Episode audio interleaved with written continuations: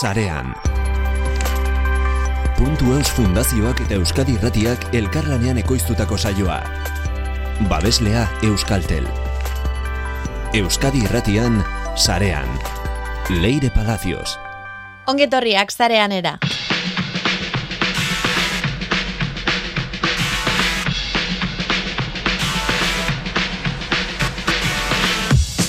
Paziente onkologikoen euneko irurogeiak pairatzen dituen komplikazioak aurrez detektatzeko monitorizazio softwarea da Step Monitoring. Eider Sánchez, naru startuparen zuzendari orokorrak, azalduko dugu.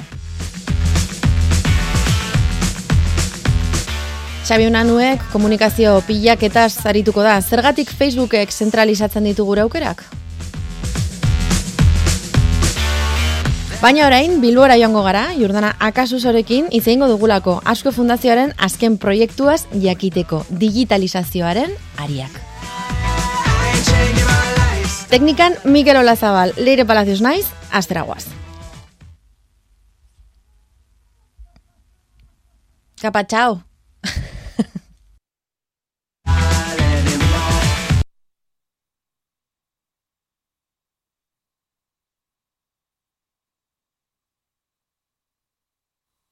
sarean.eus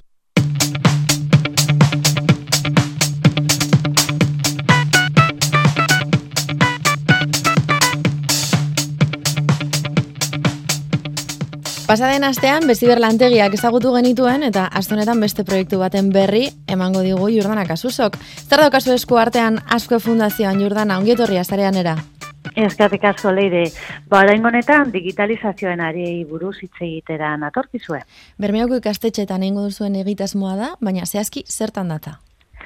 Bueno, ba, zuk esan duzun bezala, e, Bermeora hurbildu gara, bertako hiru ikastetxeekin e, proiektuak garatuko dugu, ia berreune ikaslek parte hartuko dute, eta beraiekin egingo duguna da digitalizazioak gazteen arteko harremanetan nola eragiten duen hausnartu, eta beraien gan, hau da gazteen gan, gaitasun digital kritikoa garatu. Mm Zer esan nahi du, gaitasun digital kritikoak? Bueno, ba, guk gogo eta prozesu bat ireki nahi dugu gazteekin, Eta e, prozesu horretan, ba, bota nahi dizkiegu zeinbait galdera, ba, digitalizazioak haien harremanak nola, nola eragiten e, duten e, aztertzeko, eta o, bueno, bertatik ondorio batzuk ateratzeko. Ba. Nolako galderak dira, edo nolako e, ba, erronken aurrean jarri nahi ditugu, ba, ala nolako ba, e, ba, teknologiak e, bizitza errasten digu, zer zerro betzen digu, baina kaso kausa batzutan e, kalte egiten dio, ez? E, zein da emozioan eta gure digitalizazioaren arteko harremana. Uh non geratzen da gorputza, dana dago e, zarean, e, dana dago ere digital horretan, baina non geratzen da gorputza horretako zaintza hori bebai, ez? Bai, e, non nago interneten nagoenean? E, ulertu dagidan ze zentzuk diren azpigetira horiek, baldi badago internet eredu alternatiboren bat. Mhm. Eta baita ere oso galdera garrantzitsua nola nago interneten nagonean. Mm, oikoak dira bulina, albiste fa, e, faltzuak, adikzioak, bueno, jokabide horiek ere ba, landuko dira. Horretarako, bai, barkatu jordana, bai. galdera guzti horiek eginda, oso interesgarria, egia esan, ez? E, ikasleen ongi izatea eremu digitalean bermatzeko proiektu bat, e, digitalizazioaren ariak. E, galdera guzti horietatik ateratzen diren datuak edo ateratzen dituzuen konklusioak nola bait, landuko dira edo, edo izango da lehenengo proiektu bat non, bueno, atea irekiko duzuen, ez da bai da guzti horretara? Bueno, gu, e, proiektu honen edo digitalizazioan ariaren e, eredua edo planteatu dugun proiektuaren ezaugarriak da, bueno, ba, e, azpian gogo eta ariketa bat egongo da, hau da, ba, aipatu ditugun galdera horren inguran hausnartuko dute gaztek, baina horretarako e, proiektu em, praktiko bat em, landu beharko dute, eta e, proiektu hori euskara eta digitalizazio prozesuak ardatz izan e, beharko dute. Mm Ikastetxek dagoeneko planteatu dituzte zeintzuk proiektu landuko duten. Hau da, aurrelanketa bat egongo da, egon da ikastetxeekin, aurreko ikasturte amaitu baino lehenago lehenengo batzarrak egin genituen, bai. eta ba, bueno, e, elburu izan da gogoeta prozesu bat dela, argi utzi nahi izan duguna da, gogoeta hori ere e, e, ardaztuko dela e, proiektu digital, digital batean. Eta ikastetxe bakoitzak berea, berea e, proposatu du adibidez. E, Zagrauko dazon ikastetxeak e, First Lego League lehiaketarako aurkeztu nahi da, baina beraien proiektuan hizkuntzaren trataeraren e, azterketa gehituko dute. Mm Zergatik, ba, bueno, ba, e, digitalizazio honetan agian hizkuntza batzuk bazterrean usten e, ari delako, ez? E, Lizalde ikastolak adibidez, e, mai jolaz bat diseinatu nahi dau, eta irude inprimaketa e, baliatu nahi dau horretarako. Mm Edo, arrezen barru eta bigarren hezkuntza institutoak, ba, cyber delinkuentzia e, gai hartuta, ba, ba, bideo bat e, ba, ekoiztu nahi dau e, ziber delinkuentziaren inguruan. Eh? Orduan, e, hau da, az, e, gogo eta tausnarketa egongo da, baina guzti hori gorpustuko da e, gazteak egindako eta gazteentzat zuzendutako proiektu baten. Bakoitzak, orduan, eskola bakoitzak errepikatuko ditugu, Bermioko Sagrado Corazon, Elizaldi Kastola eta Arozena Bebarrueta, e, bai. Begarren Eskuntzako Institutuak. E, hemen bai. dira lantegiak ingo diren tokiak eta bakoitzak proiektu bat garatu du e, ausnarketa bai. honi aurre egiteko. E, beraiek aukeratzen dute ze pertsona izango diren, ez dakit, idaz, e, idazle ez barkatu, islari edo gidari, honen gidari?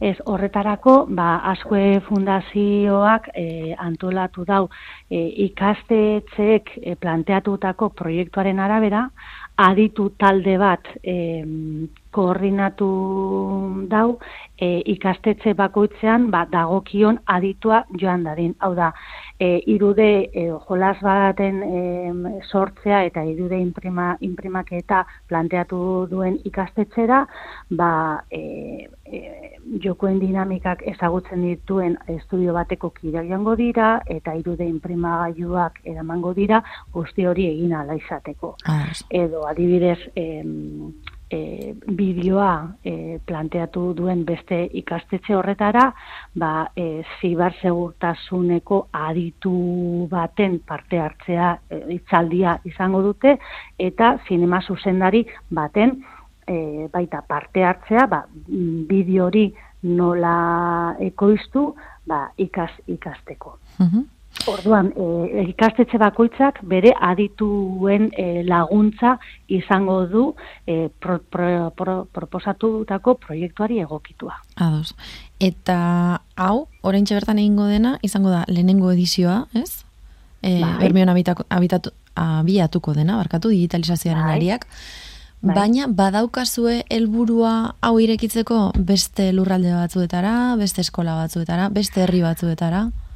Ba, ondo diozu guk hau, e, ba, proiektu piloto bezala planteatu dugu, uste dugu hemendik urten daitezke zela oso emaitza interesgarriak, izatez emaitza horrek e, zabaldu nahi ditugu, lehenengo eta behin, e, bueno, ba, proiektuak urria zaro bitartan garatuko direnez, abenduan e, ikastetzen artean alkarri kontatuz zer egin duten, aurkeztu nahi ditugu, eta baita ere, e, zareko gordailu baten e, jarriko ditugu Creative Commons lizentziapean ba, ikusiak, erabiliak eta baliatuak izan daitezen.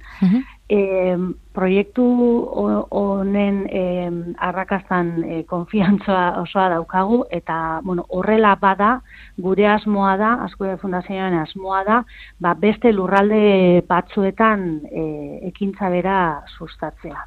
Ados.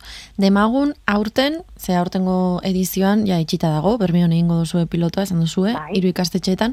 Demagun, entzuten ari zegula irakasleren batek, dibena, bueno, datorren urtean gustatuko litzeidak hau, e, nire ikastolan egitea, do nire ikastetxean egitea. Ez ere inbarko luke, asko fundazioarekin harremanetan jarri? Hori da, e, biderik errezena izango litzateke fundazioken harremanetan jartzea, bai telefono, zein e zein bartara etorrita, e, eta bueno, ba, planteamentu edo eskaria bideratu, eta bueno, oraintze da momentu ona ba, datorren urteko aurrekontuak eta kudiak eta plana prestatzen ari garelako, eta ba, momentu egokia izan, hori da, momentu aproposena da, e, eskari, eskari zerrenda hori betetzeko, orduan, gu entzuteko prest, eta eta helbura baldin bada. Gure gazteengan em, gaitasun digital kritikoa garatzea, ba, asko fundazioa ondoan izango du ikastetxe horrek. Ba, eskerrik asko Jordana Kasuso, oso interesgarria digitalizazioaren ariak. Eskerrik asko zuri.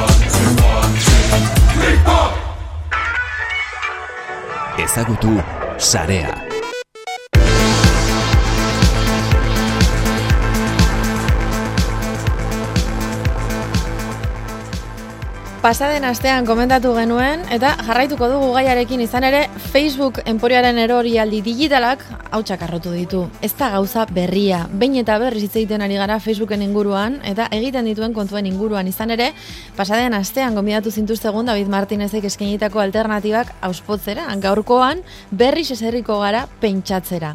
BPGak borratu, euren borua borratu, baina zer gertatu da? Nola eragin digu? Zergatik nahi du multi, multinazional batek, eta gian hau da gakoa, gure komunikazio guztiak zentralizatu. Xabi Unanue, ongetorria zarean era? Karai, soleiren. Zergatik nahi du Facebookek gure informazio dana bildu, ze pasatzen da hemen?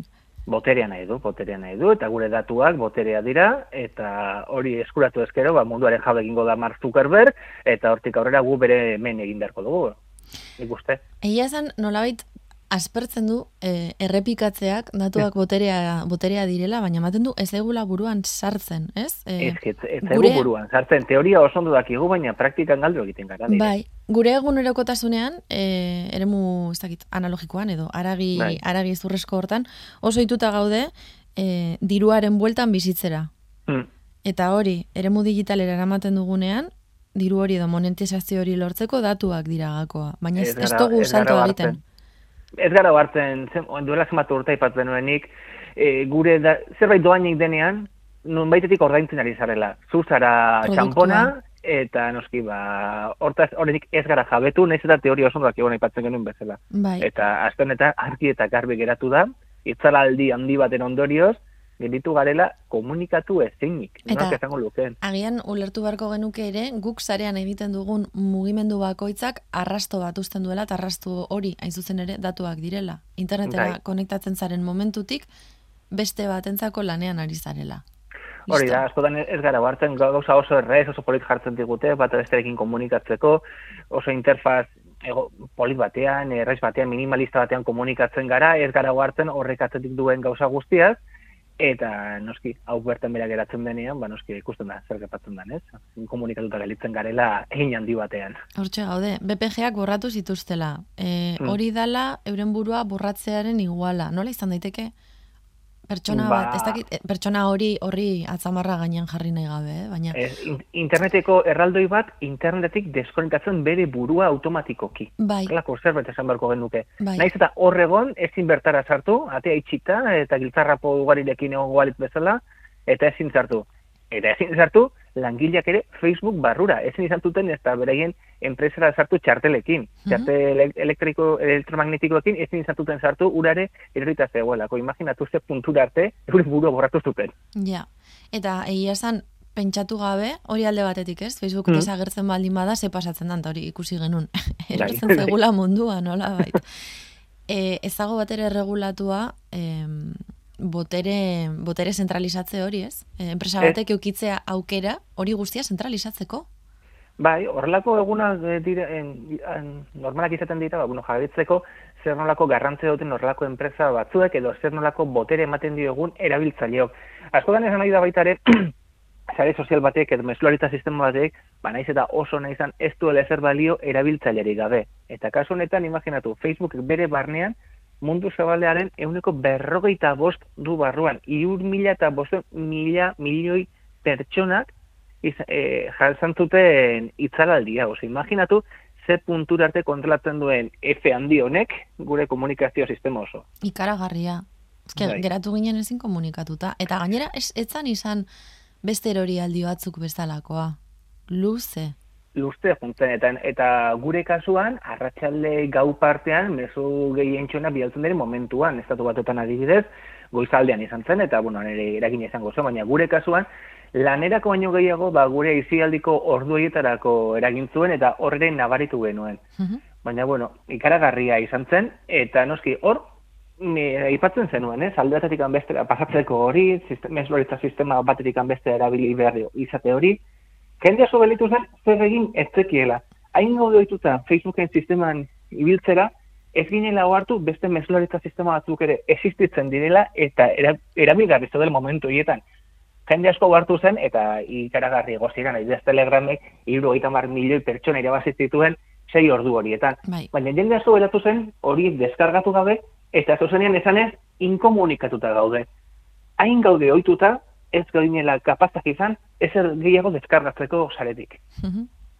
bai, bai, ikaragarri. Eta zenbat eta zenbat e, pertsonek, e, zuk diosuna, ez? E, ez dute planteatu beste plataforma batzuetara pasatzeko aukera dala, eta eta zer pasatzen da, ez? WhatsAppean geratuz gero.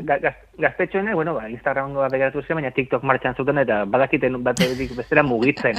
Horrez gara gehiagi sartuko, baina bai. adin jakimatetik aurrera telefono mugikorra zuzenean WhatsAppa den WhatsAppea dela pentsatzen duten pertsona horiekin mundu erori zitzaien, inkomunikatuta gelitu ziren, telefonoz deitu behar izan tutan leire. Bai, baina gainera da, em, esaten dizu dana, ez? E, puntu batean, e, nola bait, guk gure etxean ginenean duela hogei urte, mm. ezagutu dugulako hau ere, bai. erortzen baldin mazen telefono linea, bai ba, pentsatzen genuen elektrikan, nik zeakit, edo, edo sarean zeo zer gertatu dela, ez? Aberi mm. arraldoien bat egon dela. Momentu honetan interneten hau gertatu danean, Facebooka erori danean, eta berarekin, ba, berak dituen e, tentakulu guztiak erori direnean, mm lehenengo goza pentsatzen duguna da jakeatu dutela. Bai. Eta horrek nola baiteko beldurrare sortzen du.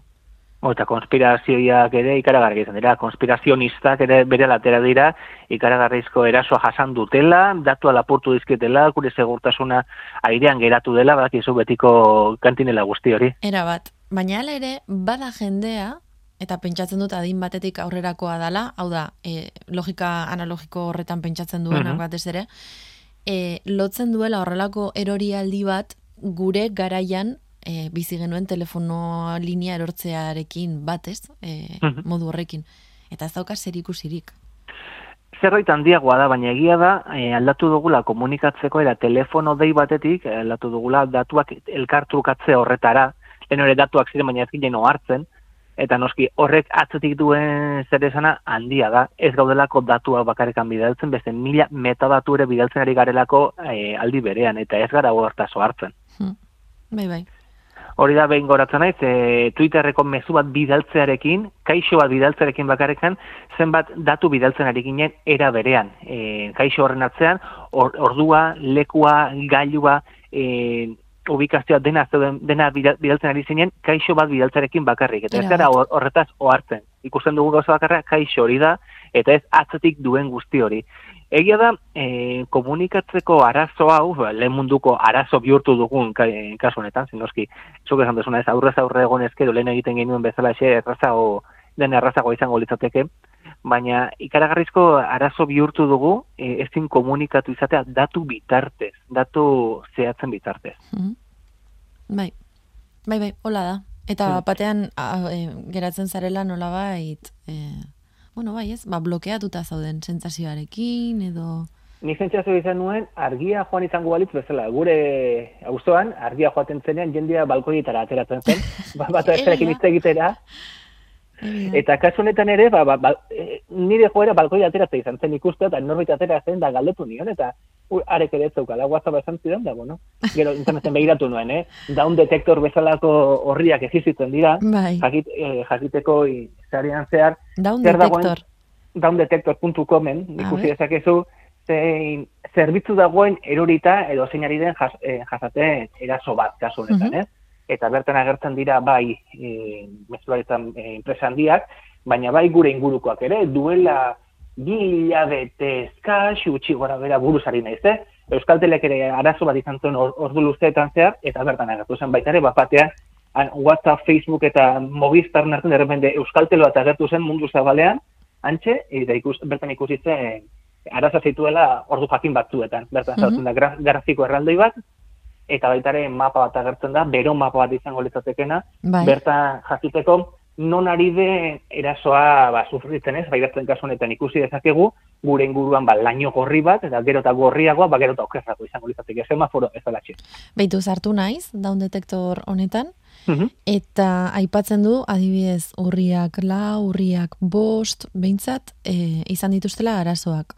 Mm noski, e, bezan, gero eta mezu gehiago jaso, gero eta datu gehiago pilatu behar dituzte, eta horiek e, piltzeko ere arazoak izan zituzten kasu horretan. Beraz, ez gara konturatzen, zenbatetan izaten duten arazo? Ba, bai, bai, bai. E, normalean, ba, e, zerbitzari bat erortzen bada, ba, bezadera konektatzen dira automatikoki, mm hau ingenieriako beto kontatuko dizuete, baina kasu honetan, ez zegoen zerbitzaririk, ez ziren existitzen, GP, eh, GGP-ak deskonektatzarekin, existitu ezko galira ezela gertatutu litzateke, eta kasu horretan, ba, arrazoa larriagoa izan zen. Eta nola ordu luzez luzatu zen, oraindik eta okerrakoa.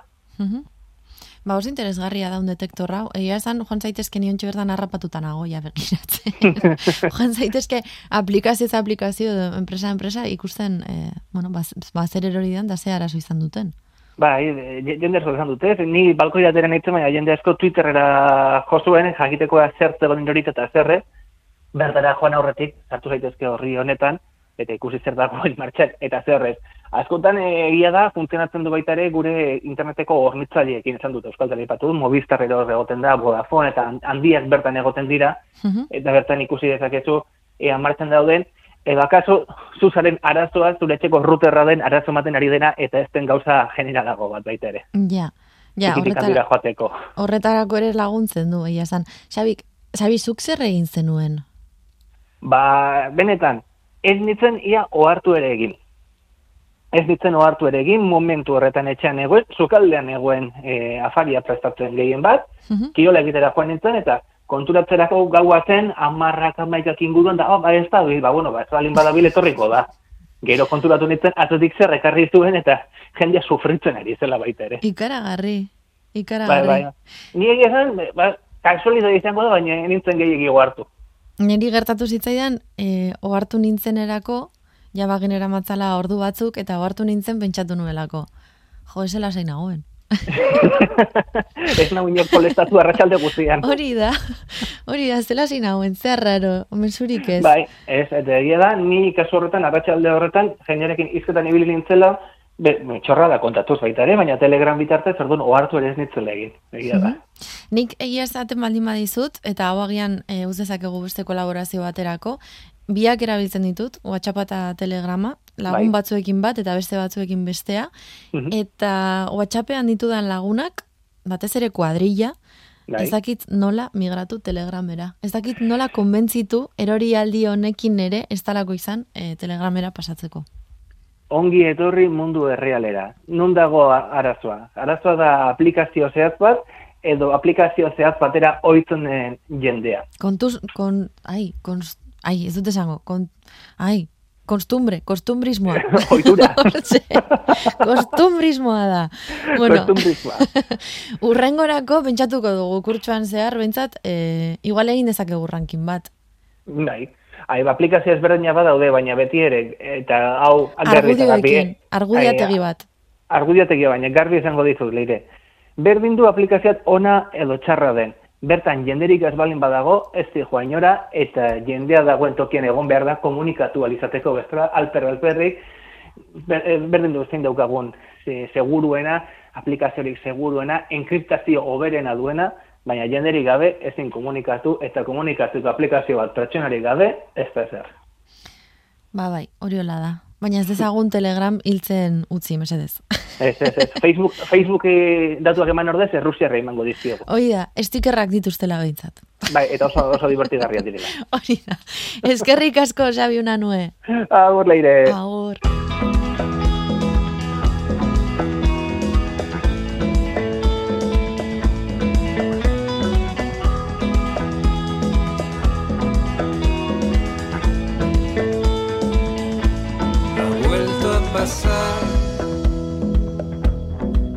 No existe ningún nombre ni ningún lugar.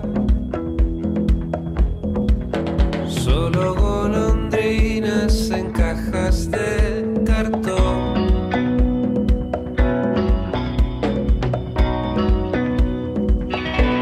Ha vuelto a suceder. Recogemos nuestras tripas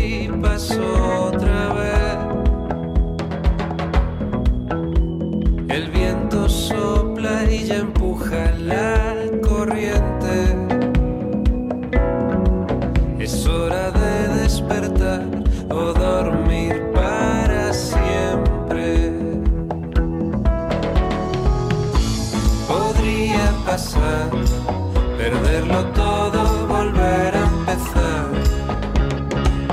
Y no estar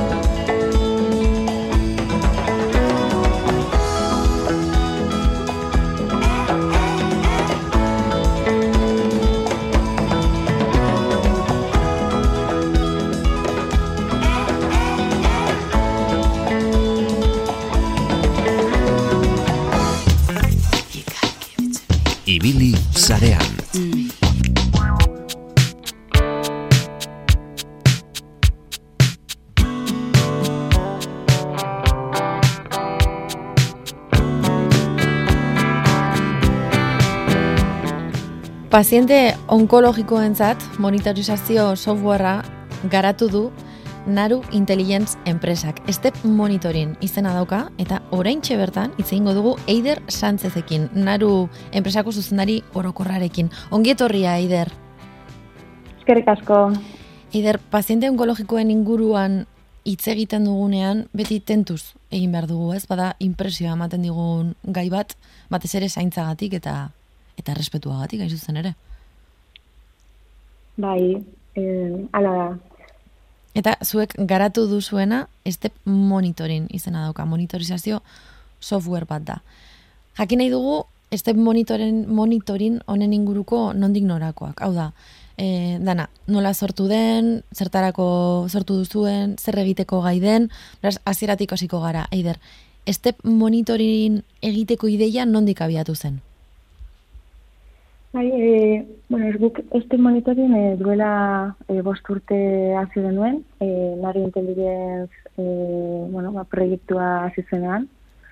E, Bizka gure helburua zen, e, bueno, ba, paziente onkologikoen e, bizikalitatea hobetzea, eta gure aldetik e, hori es- eskertzeko, e, eskuntzeko, ba, e, bueno, datu medikoen kudeaketan eta e, medikoen e, erabakiak hartzeko e, sistemen laguntza bat eskaintzen, e, bueno, eman genezaken, Mhm. eta horretarako ba, este monitorin e, sistema sortzea erabaki genuen. Nola egin Eh, zenuten, barkatu bai.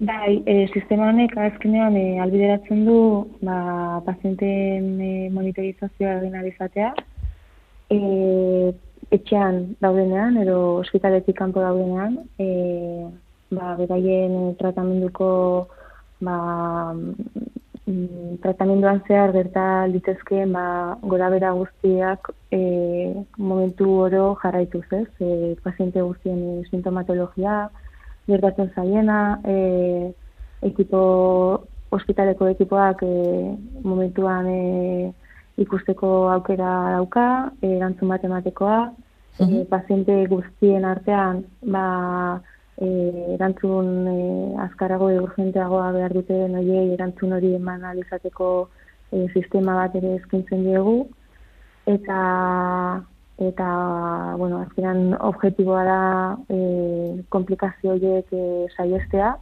alik eta modu handienean, eta beraien impactoa ere gutxitzea.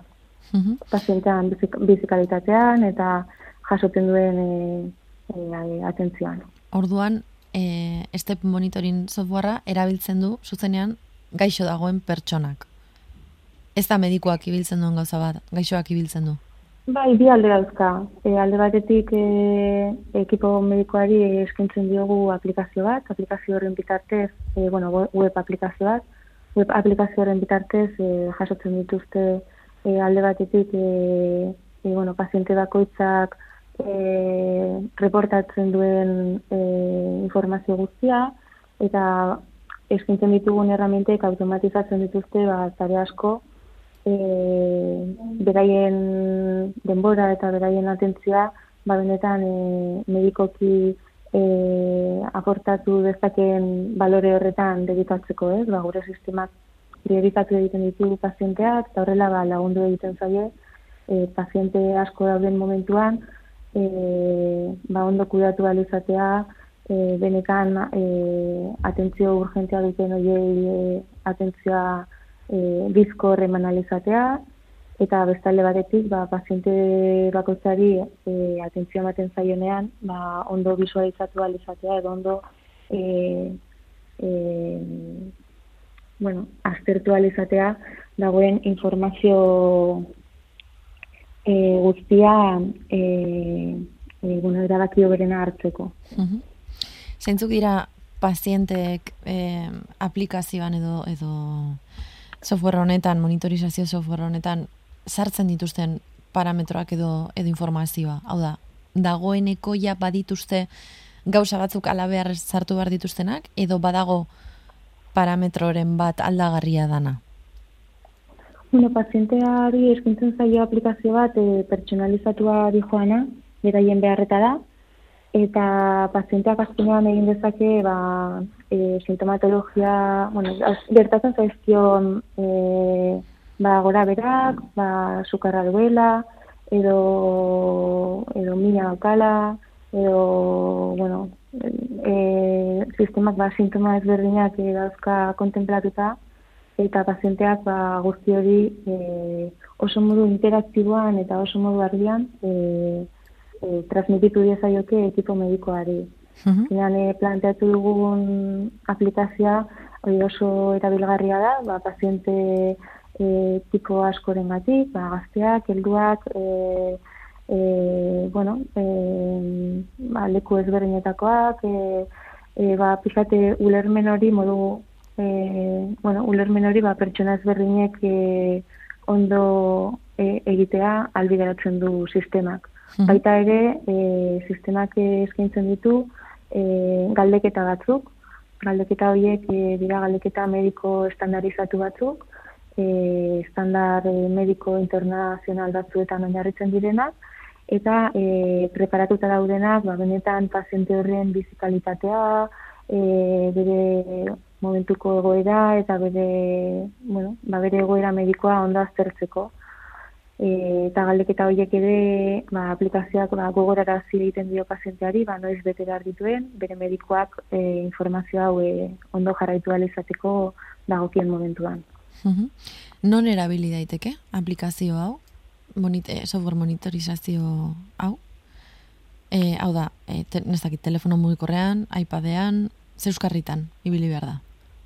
E, bai, e, sistemak e, Euskarri ezberdina kondutzen ditu, e, aplikazio deskargable moduan dago, bai e, mugikorrean, bai tabletean erabiltzeko, e, bueno, ba, sistema eragile ezberdinetan, ba, e, iOSeko e, sistemetan, Androiden ere bai, eta horretaz gain ere daukagu e, bueno, garaketa web bitartezko garaketa, ba, bueno, ba, beste kasu batzuetan e, web bitartezko e, aksesua ere eskaini alizateko pazientei, naiz eta e, bueno, gehiengoak e, mugikor edo tablet bitartez e, akseditzeko e, erreztasun gehiago daukan.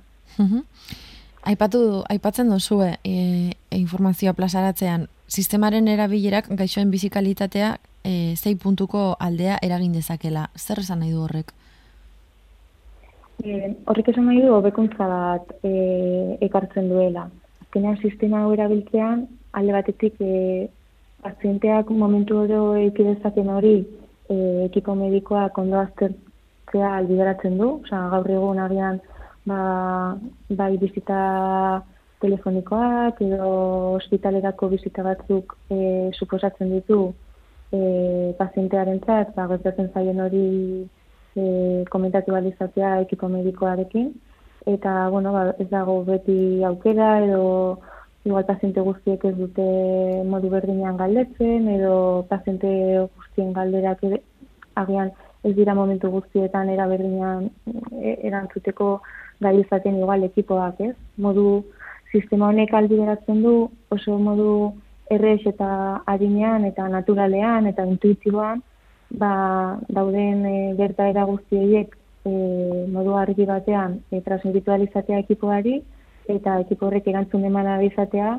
e, zuzenean.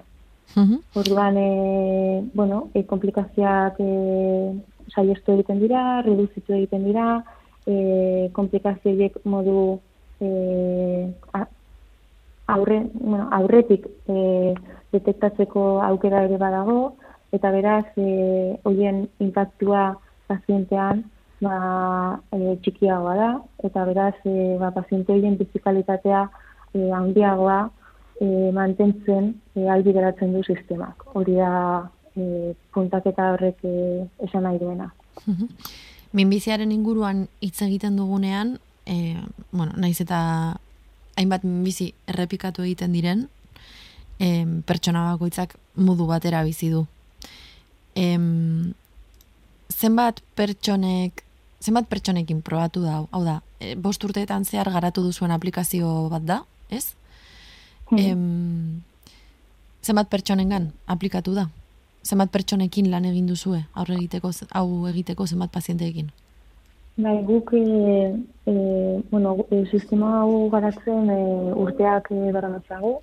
E, azkenean e, sistema hau e, bueno, zertifikatu dago, zertifikazio mediko bat da gama, e, hori ba prozesu luze bada, e, validazio kliniko bat ere e, e, implikatzen duena, e, pazienteekin e, txekeatu dugu urte luze hauetan, mm -hmm. ba, iniziatiba ezberdinetan, baita ere e, bueno, ba, kliniko edo bueno, ospitaleko e, ekipoko kide ezberdinekin.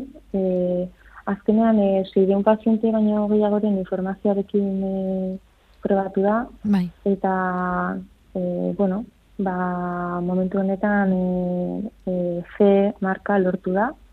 Eta horrekin, ba, Europar batasunean saldu eta banatu dezakegu e, bueno, ba, kalitate eta bermea eskaintzen e, ba, bai paziente eta bai e, ospitalei.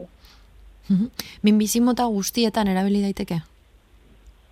E, momentu honetan, e, estimoniterin e, minbizi solidoetan e, zentratua dago. Hau da, e, e, organoetan gertatzen diren. Organo, e, muskulo eta e, zurren e, e, tumoretan. E, aipatzen duzu baita ere, gaixoen, euneko irurogeta mairuak sintomen autokudeaketan hobekuntzak nabaritu dituela. Hau da, lehen aipatzen zenuena, e, esan nuen agatik agian, e, zuzenean euren burua asaltzeko erresago jartzen dielako aplikazioak? Bai, aplikazioa oso intuitiboa da, esan dezagun e, klik gutxi batzuekin e, egiten da e, reporte guzti hori, oza, ez da testu bat idatzi behar, edo ez da pentsatu behar ba, nola adierazi, dena e, oso landuta dago, ba, bibliografia medikoan e, oinarritutako e, sintomatologia era e, apropos eta mm, mediko batean e, e, adierazteko aukera emanez, baina oso modu errezean. Edo zein pertsonak ulertzen du, azkenean e, irudiak e, e, oso grafikoki adierazten dute, ba, mina nola saldu, e, edo sukarra nola saldu, e, gero, e, karo, sukarra adibidez, ba, ez da berdina, sukarra temperatura bat edo bestea, baina zen bat denboran, eta horrelako gauzak adierazteko, ba, klik gutxi batzuekin, ba, aplikazioak, e, bueno, ba, eskatu edo gidatu egiten du pazientea ba, guzti hori e, alik eta hobeden e, reportatu alizateko e, eta oso denbora gutxian, e, esfortzu gutxitekin eta batez ere e, bueno, kom, komplikazio hori gabe. E, oso oso e, ba, modu argian. Sintomatologia zehatza e, zein den e, albidetzen duelako, ez? Hori definitzea albidetzen duelako. Hain zuzen. Bai. E, aipatzen duzu baita ere, estatuan zeireun eta hogeta masi mila paziente inguruk izan ditzaketela urtero hau erabiltzeko aukera. Em, hori zer da, e, gutxi gora bera, e, estatu mailan sortzen diren kasuen araberako zifra bat, edo...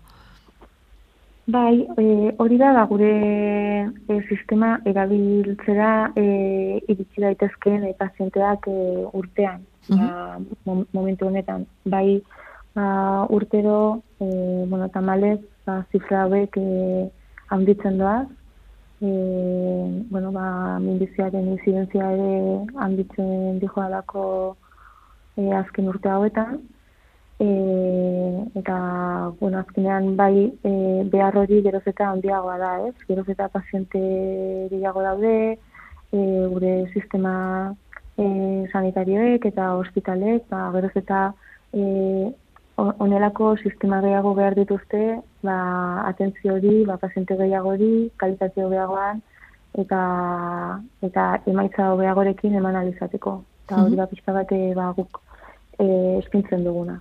Eta harreta handiago ematen duen datua, e, biziraupenaren datua. Hori bebai estadistikoki bildu duzuelako. Aplikazioak nola lagundu dezaken hortan.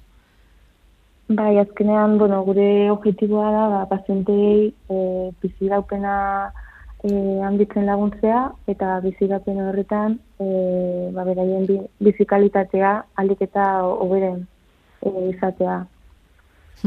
Aipatzen dira bosti hilabete, baina ez dakit zifra hori... Bosti hilabete handitzen du. Hori izan da, e... orain arte egin dituzuen ikerketen arabera lortu duzuen datua. Hori da.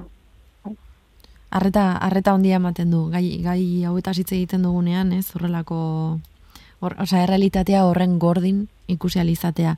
Aipatu duzu baita ere, eider, ze marka lortu duzuela. Horrek ez da nahi du dagoeneko salmentan egon daitekela e, monitorizazio software hau, alegia, edo zeinek erabiltzeko modukoa izan daitekela?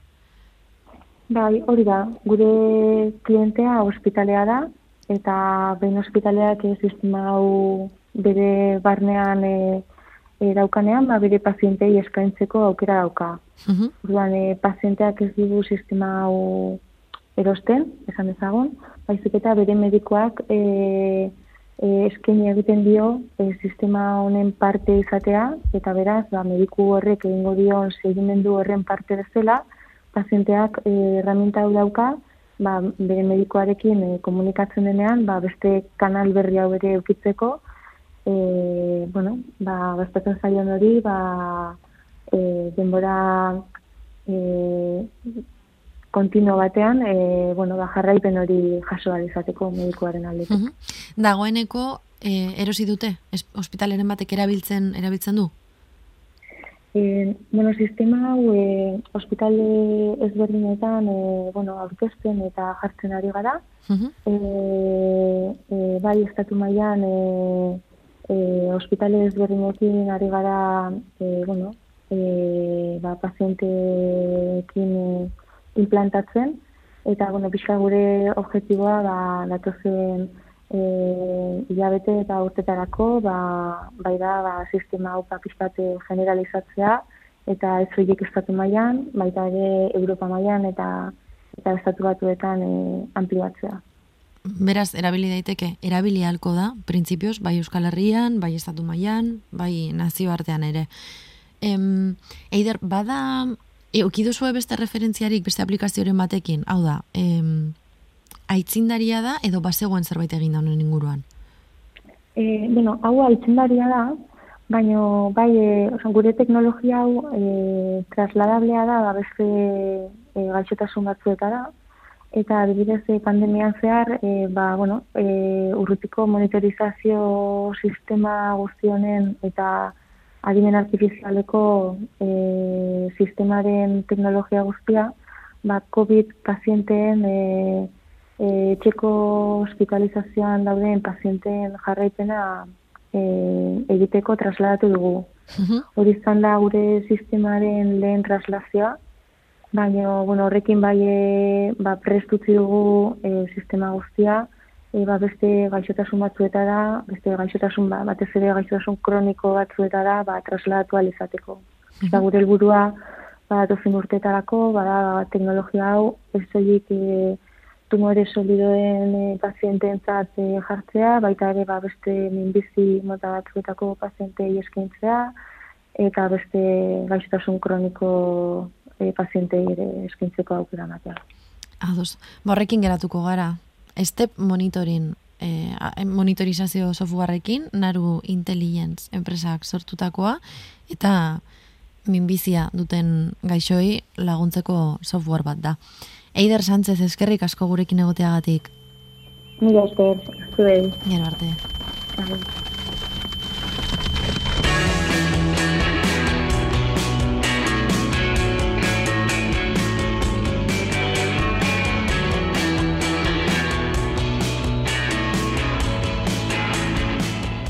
Eus Fundazioaren eskutik sarean entzun duzu Asko Fundazioaren eta Euskaltel Fundazioaren laguntzarekin egiten dugun saioa.